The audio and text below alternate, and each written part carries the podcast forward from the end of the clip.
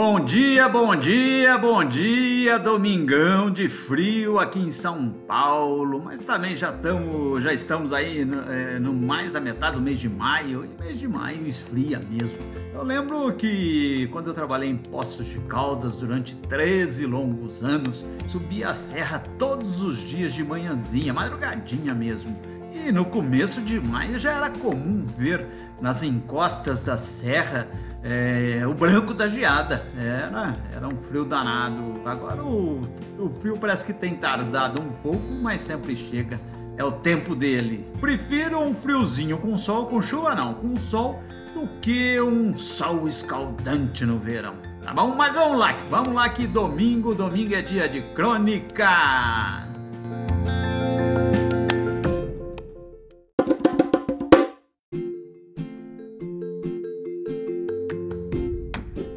Crônica Viva, dia de vacina por Fernando Dezena, São Paulo, 16 de maio de 2021.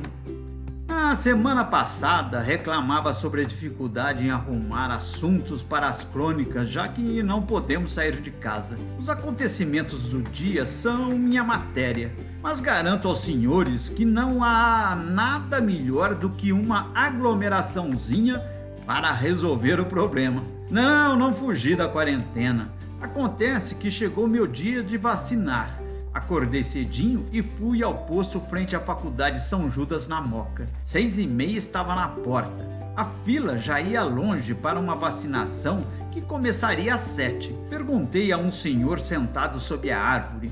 Mostrou-me um papelzinho com o cabalístico 471. E já chegou um monte de gente depois de mim, alertou puxei na mente a figura da dona Teresa, proprietária de uma banca de jornais do Jabaquara, que me garantiu ser o de lá o melhor postinho da cidade. Ah, deixo para a hora do almoço, pensei. Assim fiz. Fui para o trabalho e pouco antes do meio-dia, sem ter almoçado, rumei para a dose redentora. Esquina antes, encontrei um senhor que olhava o papelzinho. Foi vacinado? Sim. Onde fica o postinho? Virando à esquerda. Tem muita gente? Bastante. Acho que umas duas horas de fila. Estou aqui desde as oito. Tomei a da Pfizer. Concluiu vitorioso. Não me intimidei. Na chegada, ao homem de jaleco azul é preciso pegar senha? Só entrar na fila.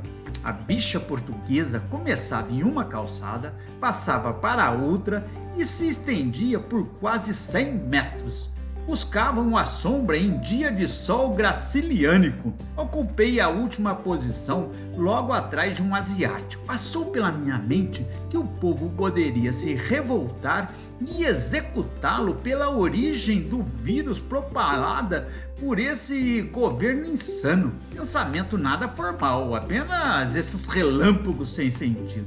À frente dele, uma senhora obesa, olhos claros e fumante, moradora do local, confessou-me ser a terceira vez que entrava na fila. Posso dizer que quase nos tornamos amigos pelo tanto que falava. Em certo momento, dentro das liberdades que os amigos legam, após afastar-se para descansar a Joanete, voltou afirmando que não conseguiu mais ficar onde estava, é, em virtude de outro senhor ao seu lado soltar puns desmedidos.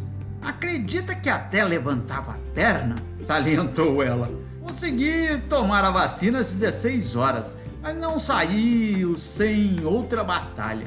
A poucos metros da entrada do posto, a fila tinha que sair da sombra de uma árvore e ficar sob o sol das 15 horas. Empacou. A mulher que estava cinco doses na minha frente recusava-se a dar o passo para o sol depois de muito tempo, chegou um mensageiro da turma de trás. Olha, o pessoal está reclamando, querem ficar um pouquinho na sombra também, para vocês andarem.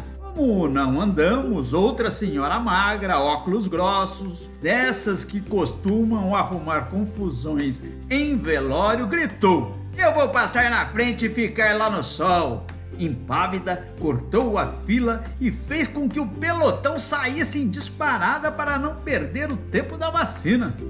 Tiveram mais coisas? Tiveram muito mais coisas, mas a crônica passou do ponto e juro de pé juntos que não virei jacaré. Bom domingo, moçada. Tchau, tchau.